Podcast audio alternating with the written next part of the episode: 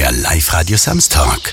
Auf einen Kaffee mit Der klinischen Psychologin Johanna Konstantini. Meine erste Frage ist immer, wie trinkst du deinen Kaffee am liebsten? mit einem Schuss Milch. Und momentan trinken meistens kalt. Das ist ein Gerücht, das wurde an mich herangetragen, bevor ich Mama geworden bin, aber es ist tatsächlich so, irgendwie junge Mütter schaffen den Kaffee nur kalt. Also vielleicht das noch dazu. Also Echt? kalt und mit Milch. Cool. Du bist gerade Mama geworden, vor vier Monaten. Ja, genau. Du wirkst relativ ausgeschlafen. Darf ich dir das Kompliment danke. machen? Vielen Dank. Ja, ich bin ja tatsächlich ausgeschlafen. Eigentlich von Beginn an. Also wir, mein Freund und ich, sind da sehr froh und sehr dankbar darüber und dafür, weil wir konnten wirklich von Beginn an richtig gut schlafen mit der Kleinen zwischen uns. Aus meiner Erfahrung kann ich sagen, es kann sich auch wieder ändern. Ja, da gibt so es die Kinder, die schlafen zuerst ruhig und dann kommen sie, wenn sie zwei sind und es bleibt und äh, ist auf jeden Fall turbulent. Ja, das ist ja gut so. Also auf das stellen wir uns ein.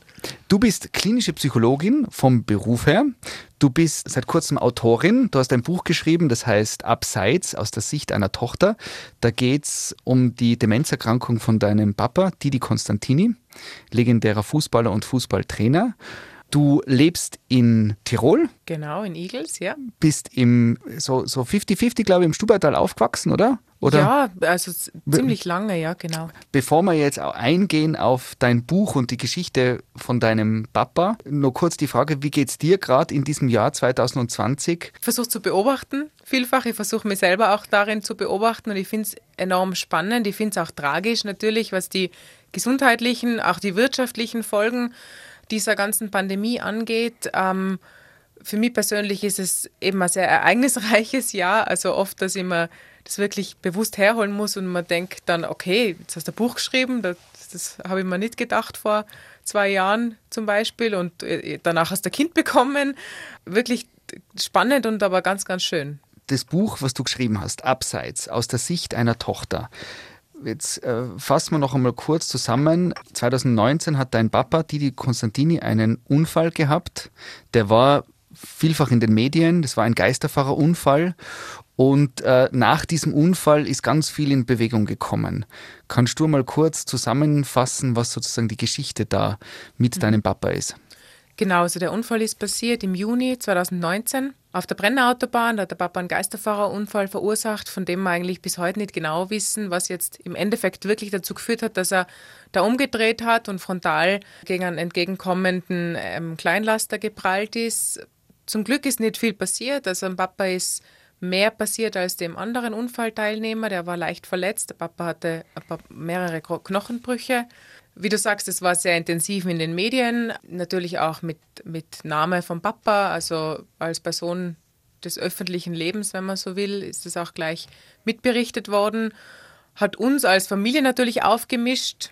Auch die Wochen danach, in denen er in der Klinik war, waren sehr intensiv. Ähm, und auch danach die Wochen waren intensiv, weil wir uns dann äh, oder der Papa sich mehreren Untersuchungen äh, unterziehen musste, um dann, dann schlussendlich diese finale Demenzdiagnose attestiert zu bekommen. Und mit der sind wir dann an die Öffentlichkeit gegangen, nach Rücksprache auch mit dem Papa, nach Rücksprache in unserer Kernfamilie um es auch leichter zu machen. Also es war dann eben bis dahin schon sehr ereignisreich und äh, herausfordernd und wir haben uns dann einfach auch gemeinsam gedacht, dass es das einfacher macht, wenn die Leute wissen, was los ist, wenn es keine Gerüchte gibt, wenn der Papa sich so frei wie möglich mit dieser Erkrankung auch bewegen kann weiterhin, weil das wollten wir ihm einfach unter keinen Umständen nehmen und es hat sich zum Glück bewahrheitet. Also das ist bis heute auch so, dass er damit recht gut leben kann, so gut es natürlich geht, mit allen Einschränkungen, die so eine Erkrankung mit sich bringt. Aber dieser Entschluss war, glaube ich, absolut richtiger. wenn, wenn man jetzt an den Didi Constantini, an deinen Papa denkt, dann habe ich einen fashion, intelligenten, absolut energiegeladenen Tiroler Fußballer und Fußballtrainer vor mir, den eigentlich nichts umhauen kann. So gefühlt. Und dann hört man jetzt plötzlich, dass der an Demenz erkrankt ist. Und irgendwie passt es überhaupt nicht zusammen. Also das ist irgendwie so ein Bild, wenn ich einen dementen Menschen vor mir habe, dann habe ich einen alten, gebrechlichen Menschen vor mir und dieses Bild dazu. Und gerade er eben, der der Sunnyboy schlechthin ist, immer noch ist auch, auf seine Art und Weise, Ich, ich kenne ihn natürlich als Papa vorrangig. Also ich kenne ihn jetzt weniger als Fußballtrainer und viel mehr als Papa. Deswegen habe ich vielleicht nochmal ein anderes Bild von ihm. Aber was die Aufklärungsarbeit angeht, auch was diese Krankheit betrifft, ist es, ist es sicherlich auch gut, dass man eben ähm, Menschen sieht, die die Erkrankung betrifft, die eben nicht so ins Bild passen, ins Klassische, weil es sind einfach auch nicht nur die über 80-Jährigen, die diese Erkrankung betrifft und die Menschen, die langsam sind, nicht mehr rausgehen, schlecht drauf sind, ganz und gar nicht. Also das, diese Erkrankung kann wirklich einfach jeden und jede betreffen. Dein Papa Didi Konstantini ist an Demenz erkrankt und ihr seid damit an die Öffentlichkeit gegangen. Du hast ein Buch geschrieben dass man sich jetzt ein bisschen auskennt. Was, und du beschreibst es im Buch ja auch sehr genau. Was heißt denn an Demenz erkrankt eigentlich genau? Ja, Demenz ist im Prinzip der Oberbegriff für viele verschiedene Krankheitsbilder. Also es gibt primäre Demenzen und es gibt sekundäre Demenzen. Also Demenz als solche oder Demenz, die zum Beispiel durch ein immenses Suchtverhalten ausgelöst wird. Grundsätzlich ist es eine Funktionsstörung vom Gehirn und der Abbau im Gehirn, der dazu führt, dass ich gewisse Dinge nicht mehr machen kann, Fähigkeiten verlernen, die ich mal können habe, die mal anwenden konnte. Also es ist sozusagen ein äh, fortschreitender Prozess, den man nicht wirklich aufhalten kann, den man auch heute medizinisch noch nicht aufhalten kann. Man kann ihn verlangsamen, aber man kann ihn nicht grundsätzlich aufhalten. Wie geht es einem als Tochter, wenn, wenn der eigene Papa, den man als Lebemann kennt, an Demenz erkrankt? Ja, da geht es mal besser, mal schlechter. Also ich glaube, als Tochter versuche ich einfach wirklich die positiven Seiten zu sehen und mir das ganz fest vorzunehmen. Das ist schon immer so. Also ich habe schon auch das Glück, glaube ich, dass ich ein positiver Mensch bin und da auch viel von meinem Papa geerbt sozusagen. Aber es gibt natürlich auch Momente und Tage und Stunden, in denen ich verzweifle und traurig bin darüber und wo das einfach extrem wehtut, wenn du zusehen musst, wie dein Papa verlernt. Und das geht, glaube ich, ja jedem so, der so extrem mit dieser Erkrankung konfrontiert ist. Es wäre vielleicht auch komisch, wenn es anders wäre, weil ich liebe ja meinen Papa und ich möchte ihn am liebsten unsterblich sehen. Gell? Mhm. Also, aber es gibt zwei Seiten und ich versuche wirklich immer wieder das Positive herzuholen und auch die Zeit zu sehen, die wir dadurch auch intensiver gemeinsam haben. Weil wenn er jetzt Trainer geblieben wäre und voll im Berufsleben gesund äh, stehen würde, dann würde ihn wahrscheinlich nicht zu Gesicht bekommen. Und so seht ihr euch zwangsweise öfter. Genau so ist es. So verbringen wir sehr viel Zeit miteinander, weil wir uns in der Familie auch sehr viel unterstützen. Und äh, so sehen wir uns natürlich viel öfter. Und vielleicht holen wir ein Stück weit jetzt die Zeit auf, die wir nicht gehabt haben, Zeit meines Erwachsenwerdens. Weil er natürlich einfach viel, viel unterwegs gewesen ist. Du beschreibst ähm, die Demenzerkrankung und was das alles mit sich bringt in deinem Buch sehr genau. Äh, du hast im Vorfeld gesagt, ihr als Familie habt euch entschieden, quasi keine intimen, privaten Einblicke zu geben, wie es deinem Papa jetzt konkret unter Anführungszeichen schlecht geht. Aber dass man sich jetzt ein bisschen vorstellen kann, was bedeutet, vielleicht auch allgemein angesprochen, was bedeutet in einer Alltagssituation oder in einer Vater-Tochter-Beziehung der Fall, wenn jemand an Demenz erkrankt?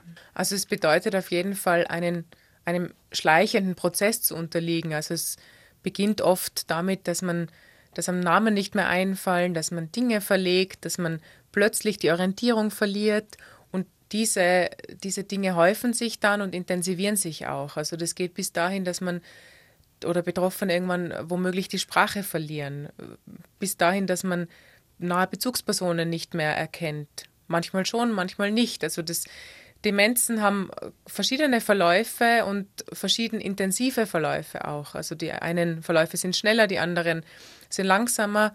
Und es ist grundsätzlich so, dass man ähm, Dinge verlernt, die man mal konnte, die man mal wusste und bis, bis dahingehend, dass man einfach voll auf Hilfe und Unterstützung aus dem Umfeld angewiesen ist. Und das ist das, was wir als Familie versuchen, dem Papa zu geben und wo wir uns aber auch Hilfe von außen holen. Vielleicht auch das eine wichtige Botschaft, die ich mitgeben möchte, dass sich, dass sich Menschen nicht allein fühlen müssen mit der Erkrankung, sondern dass man sich sehr wohl Hilfe holen kann. Dass man da auch als Angehöriger nicht überfordert sein muss, weil man eh immer ein Stück weit überfordert ist, weil man natürlich dem anderen ständig helfen muss. Ähm, aber es gibt Unterstützung und es gibt Hilfe und da ist es ist einfach nur wichtig, dass man darüber spricht. Du schreibst im Buch auch, dass es zum Beispiel Alltagssituationen, ich meine, das ist jetzt sowieso eingeschränkt, aber zum Beispiel Essen gehen in ein mhm. Gasthaus kann mitunter äh, eine, eine oder Herausforderung ist jetzt die Frage, aber es kann zumindest äh, äh speziell werden. Ja, absolut. Also und da geht es oft schon um die Orientierung und dass der richtige Tisch wieder gefunden wird, wenn man aufsteht, zur Toilette geht, wieder zurückgeht. Und das wäre auch so ein Beispiel. Der Papa setzt sich halt dann an einen anderen Tisch und redet mit den Leuten und die haben eine Gaudi. Und wenn sie ihn erkennen und auch wenn nicht, irgendwie nehmen sie ihn an. Und das ist was, das sehen wir mit, mit sehr vielen positiven Gefühlen, weil wir einfach so tolle Rückmeldungen bekommen jetzt. Nicht, nicht nur jetzt, nicht nur nach der Veröffentlichung der Diagnose, sondern generell. Und da finde ich, könnten wir alle demenzfreundlicher werden. Mhm. Auch eben, wenn's, wenn man sieht, das passiert anderen Menschen, die nicht als Sympathieträger gelten oder bekannt sind. Wenn du Didi Konstantini jemanden beschreiben möchtest, der jetzt in der Öffentlichkeit noch nie äh, gesehen hat oder kennengelernt hat, wie würdest du deinen Papa beschreiben? Als absoluten Lebemenschen. Als ganz passionierten Lebemenschen, Sunnyboy, Frohnatur, sehr geselligen Menschen, aber auch immer sehr bescheiden gebliebenen Menschen. Also das ist was, das, und das hat uns der Papa, meiner Schwester und mir auch immer mitgegeben. Ähm, also nicht aufgezwängt, aber immer mitgegeben, dass diese Bescheidenheit, die er sich trotz einer tollen Karriere und viel Popularität behalten konnte. Also der ist wirklich aufgewachsen unter äh, nicht ärmsten oder einfachsten Bedingungen in einer Zwei-Zimmer-Wohnung mit seinen drei Brüdern und, und dem Papa und der Mama. Der Papa war Platzwart sehr lange. Der Papa ist selber eine Person, der kauft sich bis heute zweimal im Jahr ein T-Shirt und viel mehr braucht er nicht. Und das war nie anders. Und, das, und genauso wie er Menschen auch begegnet, das ist was, das liebe ich sehr an meinem Papa, dass er, dass er Menschen unabhängig von Rang und Status äh, gleich behandelt. Der hat äh, zum Teil die Namen von den Linienrichtern mehr gewusst als von den Politikern, die nach dem Spiel im VIP-Bereich waren. Und das schreibe ich auch im Buch, äh, das Servus Bursche, das geht beim Papa bis heute. Äh, und das wird von allen akzeptiert, egal welchen Rang und welchen Status sie haben. Und das ist was, das macht ihn wirklich aus. Mhm. Das geht rauf bis auf die oberste Ebene. Genau so ist es, ja. wo, wo, wo war das Servus Bursche dort, wo du dir als Tochter gedacht hast, was da auch Papa? Gibt es da eine Erinnerung? Ja, da gibt es äh, mehrere Erinnerungen. Ich, will jetzt keine Namen nennen und ich glaube, ich kann da jetzt keinen Namen nennen, aber eben in diversen VIP-Bereichen, wo, wo der Papa einfach äh, mit dem Servicepersonal genauso immer gesprochen hat wie mit eben hochrangigen Politikern, die da vielleicht anwesend gewesen sind, da, wo ich manchmal schon schmunzeln musste, aber gleichzeitig das auch vollkommen in Ordnung war. Also es war nie ein komisches Gefühl, eben weil er das mit, mit seiner Art macht, die überhaupt keinen Unterschied macht. Nicht ins Negative, nicht ins Positive. Mhm. Mhm. Dein Buch heißt Abseits, kommt äh, aus dem Fußballerischen. Äh, jetzt bist du die Tochter vom Didi Konstantini. Wie, wie geht es dir mit Fußball? Schlecht. also der Papa sagt immer, ich, ich bin talentiert. Ich finde, das ist nicht so. Aber als Spielerin oder als, als Beobachterin? Ah, okay. Also als Spielerin. Er hat mir aber nur zweimal spielen gesehen, glaube ich. da haben wir gemeinsam gespielt. Ich bin der Meinung, ich bin nicht sehr talentiert. Ähm, es war aber auch nie eine Leidenschaft von mir gehe sehr gern mit dem Papa ins Stadion und ich schaue auch gern mit dem Papa Fußball und schaue mir auch Spiele an, die jetzt im Zuge einer WM oder EM stattfinden. Das finde ich, da, da kann ich dann schon mitfiebern, aber jetzt Fußball ist jetzt nicht so meine Sportart. Ähm, das Abseits zu erklären, war ihm immer wichtig und das hat er mir auch sehr oft aufgezeichnet und deswegen ist das das, was ich so mit Fußball noch assoziiere am ehesten und damit in Verbindung bringe. Und Abseits hat für mich vom Titel her einfach auch gepasst, weil es auch, was die Demenzerkrankung angeht, auch in der Gesellschaft generell Demenzerkrankungen ähm, noch am ehesten mit Fußball in Verbindung zu bringen ist und eben mit der Erkrankung, mit dem Krankheitsbild als solchem. Mhm.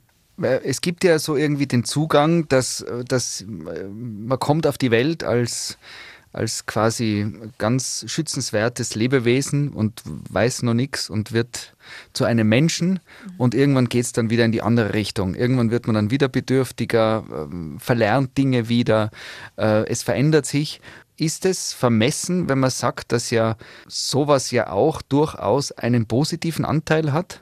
Ich, ich, ich glaube, das ist ganz wichtig, dass man das, also kann das jetzt als Betroffene vor allem auch sagen, ähm, oder als Angehörige besser gesagt, es ist ganz wichtig, dass man dieser Erkrankung auch was Positives abgewinnt oder, oder dieser Lebensphase, wenn man so will, äh, weil das einen absoluten Schutzfaktor auch darstellt, damit umgehen zu können. Und eben, wie gesagt, also mein sehr positiver Aspekt an dem Ganzen ist die, die Lebenszeit, die wir jetzt gemeinsam haben. Es gibt ja wahrscheinlich irgendwo einen, einen, ein Stadium der Demenzerkrankung, wo man sagt, ma, da kann man fast vielleicht das Leben noch genießen, weil man die unangenehmen Sachen quasi vergisst oder die einem offensichtlich nicht so wichtig sind die lasst man links liegen und man, man lebt total intensiv im Moment. Mhm. Nur ist ja leider, glaube ich, die Realität des, dass es dann schon auch schwierige Facetten auch gibt.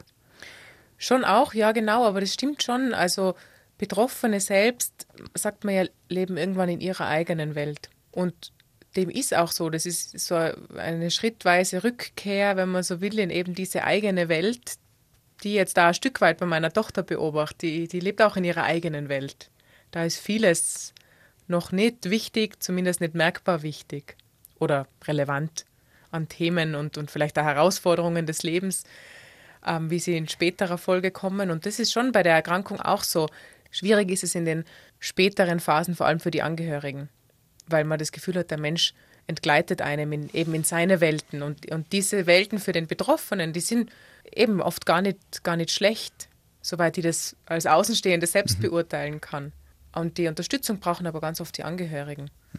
Und ich finde es auch wichtig, dass man die Angehörigen nicht vergisst, dass, dass man denen auch Unterstützung gibt. Und das eben fängt damit an, dass man Hilfestellungen leistet, dass Angehörige genauso äh, Rat bekommen und Unterstützung, psychologische, psychotherapeutische und endet damit, dass man als Gesellschaft toleranter wird und dass die Menschen, die betroffen sind, möglichst lang eingebunden werden können, um auch wiederum die Angehörigen zu entlasten. Weil wenn ich als Angehörige an betroffenen Menschen nicht mehr frei äh, in der Gesellschaft laufen, äh, herumlaufen lassen kann, weil ich, weil ich ihn zurückhalten will, damit ja nichts passiert, dann bin ich natürlich noch mehr belastet, weil ich immer konfrontiert bin. Du hast auch Fotos, teilweise Familienfotos im Buch. Und das, was ich ganz spannend finde da beim Lesen, ist, weil man liest die Geschichte von deinem Papa und dann hat man natürlich ein Bild. Und dann sieht man das Foto, wo Didi Konstantini zu Hause im Stubaital mit dem Hund da liegt und happy ist. Und dann, dann gibt es so ein Gefühl, oder? Das, das nimmt dem Ganzen so ein bisschen die Schwere auch. Mhm. Weil Demenzerkrankung ist schon was, wo man, wenn man das hört, oder? Dann denkt man sich, okay, das. Ist alles schwarz, ja. Mhm. Und das soll es nicht sein und das ist es bei uns auch überhaupt nicht. Also natürlich, es gibt auch schlechte Tage und es gibt auch Tage, wo wir einfach als Familie auch traurig sind darüber und das darf auch sein. Das ist auch eben, wie schon gesagt, alles andere wäre irgendwie auch komisch. Wir haben natürlich auch äh, einen starken Zusammenhalt und viel Liebe in der Familie. Andererseits gibt es aber auch ganz viele lustige Momente und viele schöne Tage und das sollen diese Bilder schon auch zeigen. Und wenn mhm. ich von, von meinem, aus meinem Handy jetzt das Album mit den letzten Bildern herzeigt, dann sind es auch keine anderen Bilder. Also wir genießen nach wie vor sehr viele gemeinsame Momente und, und da ist ja wirklich nicht alles schwarz und traurig und düster. Hm. Wie geht man eigentlich mit dementen Menschen um? Jetzt, weil jetzt Deinen Papa, Didi Konstantini, würde man erkennen, sehr wahrscheinlich, wenn man ihn in der Öffentlichkeit trifft. Jetzt kann es eben sein, du hast erzählt, dass er plötzlich äh, auf dem falschen, am falschen Tisch landet im Gasthaus, mhm. wenn wir wieder essen gehen dürfen. Mhm. Wie geht man damit um?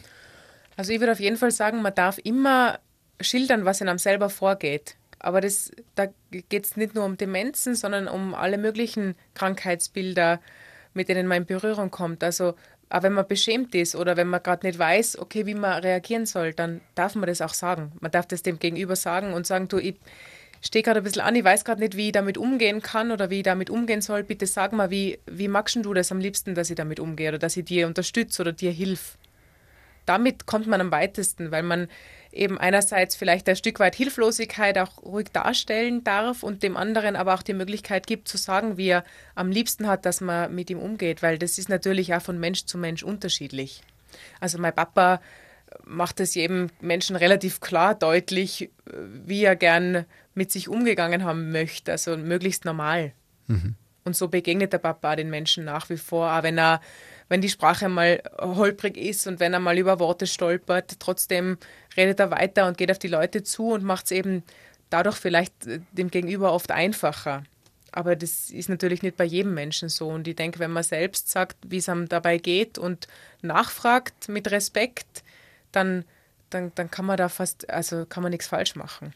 Als klinische Psychologin in diesem Corona-Jahr, wo alles drunter und drüber geht, hast du da schon irgendwie, äh, auch vielleicht mit deinen Klientinnen und Klienten, ein Gefühl, wo du sagst, jetzt kommt auch noch Weihnachten, das steht auch noch vor der Tür, das ist auch oft mit, mit Erwartungen, mit Spannungen, mit, mit Dingen, die vielleicht heuer Herausforderungen werden.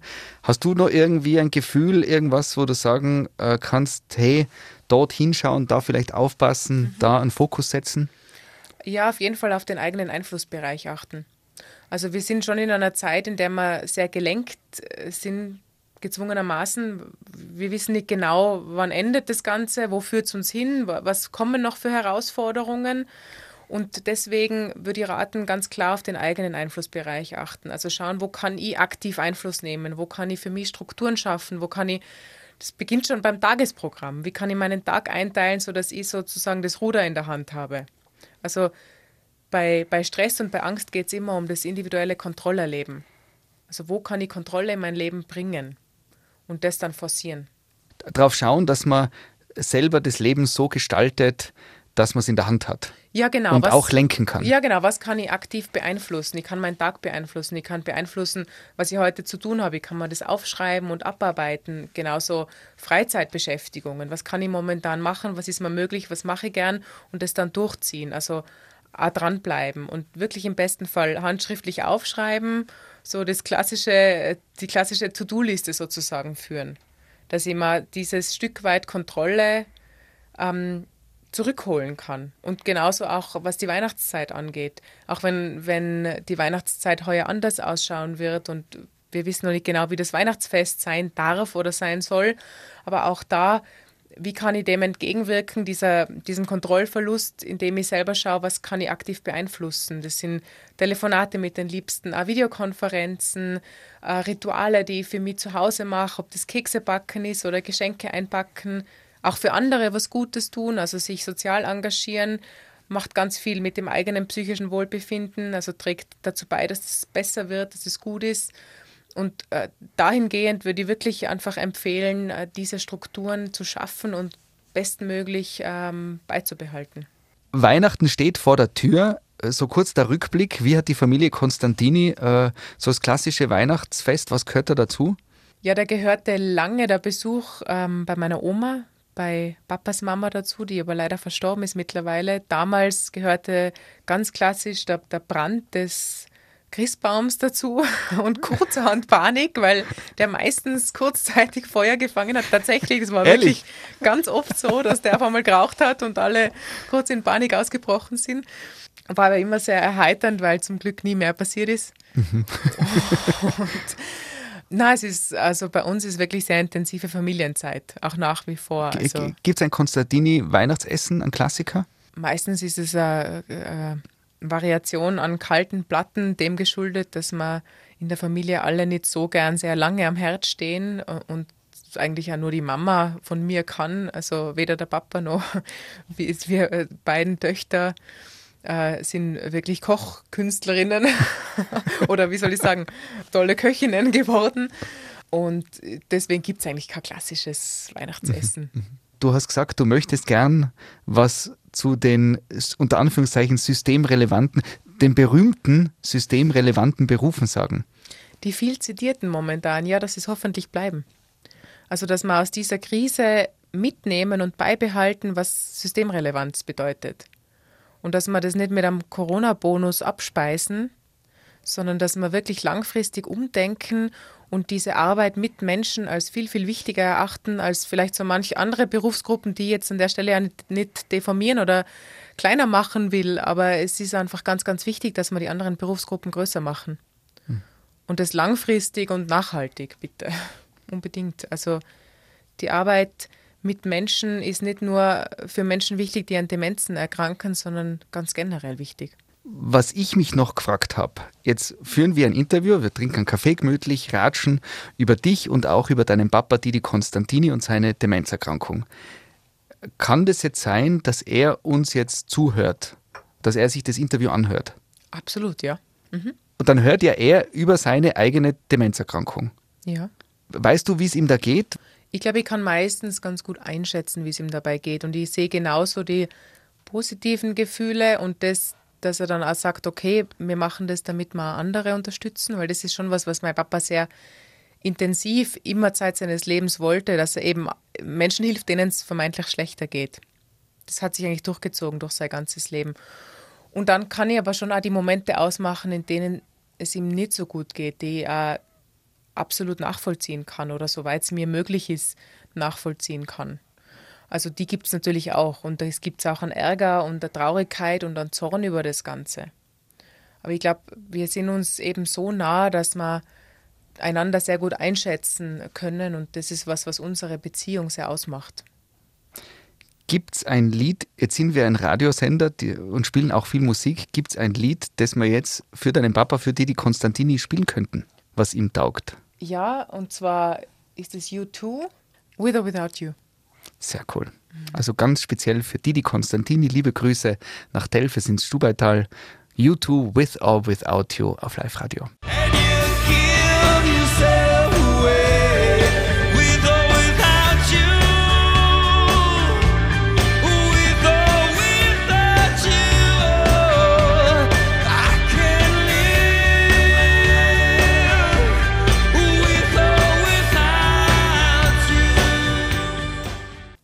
Du dein Buch geschrieben hast, abseits aus der Sicht einer Tochter, warst du ja noch schwanger.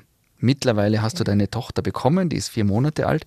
Und zum Schluss vom Buch schreibst du, was du dir für deine damals noch ungeborene Tochter wünscht, was der Didi, dein Papa, für Opa werden wird. Genau, ja. Und jetzt ist es. jetzt ist es und er ist hier ein ganz, ganz toller Opa. Und ich habe in meinem Buch darüber geschrieben, dass er ihr vielleicht nicht mehr so die Welt erklären können wird, wie es ihr anderer Opa kann und wie es vielleicht andere Opas generell können.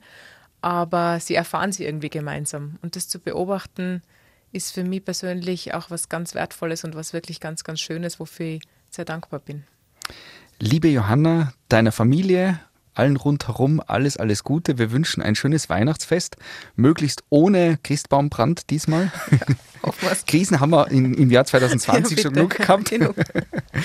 äh, danke für den äh, sehr ehrlichen Einblick in euer Familienleben und äh, auch das dass ihr das als Anlass nehmt, äh, dieses Thema Demenzerkrankung einfach öffentlich zu machen und da auch die Scheu davor auf jeden Fall nimmt. Und ja, danke für das Vertrauen und alles, alles Gute. Danke, vielen Dank und schöne Weihnachten. Das war Auf einen Kaffee mit der klinischen Psychologin Johanna Konstantini. Der Live-Radio Samstag mit Sebastian Possart. Weitere Podcast-Folgen hier auf www.liveradio.tirol.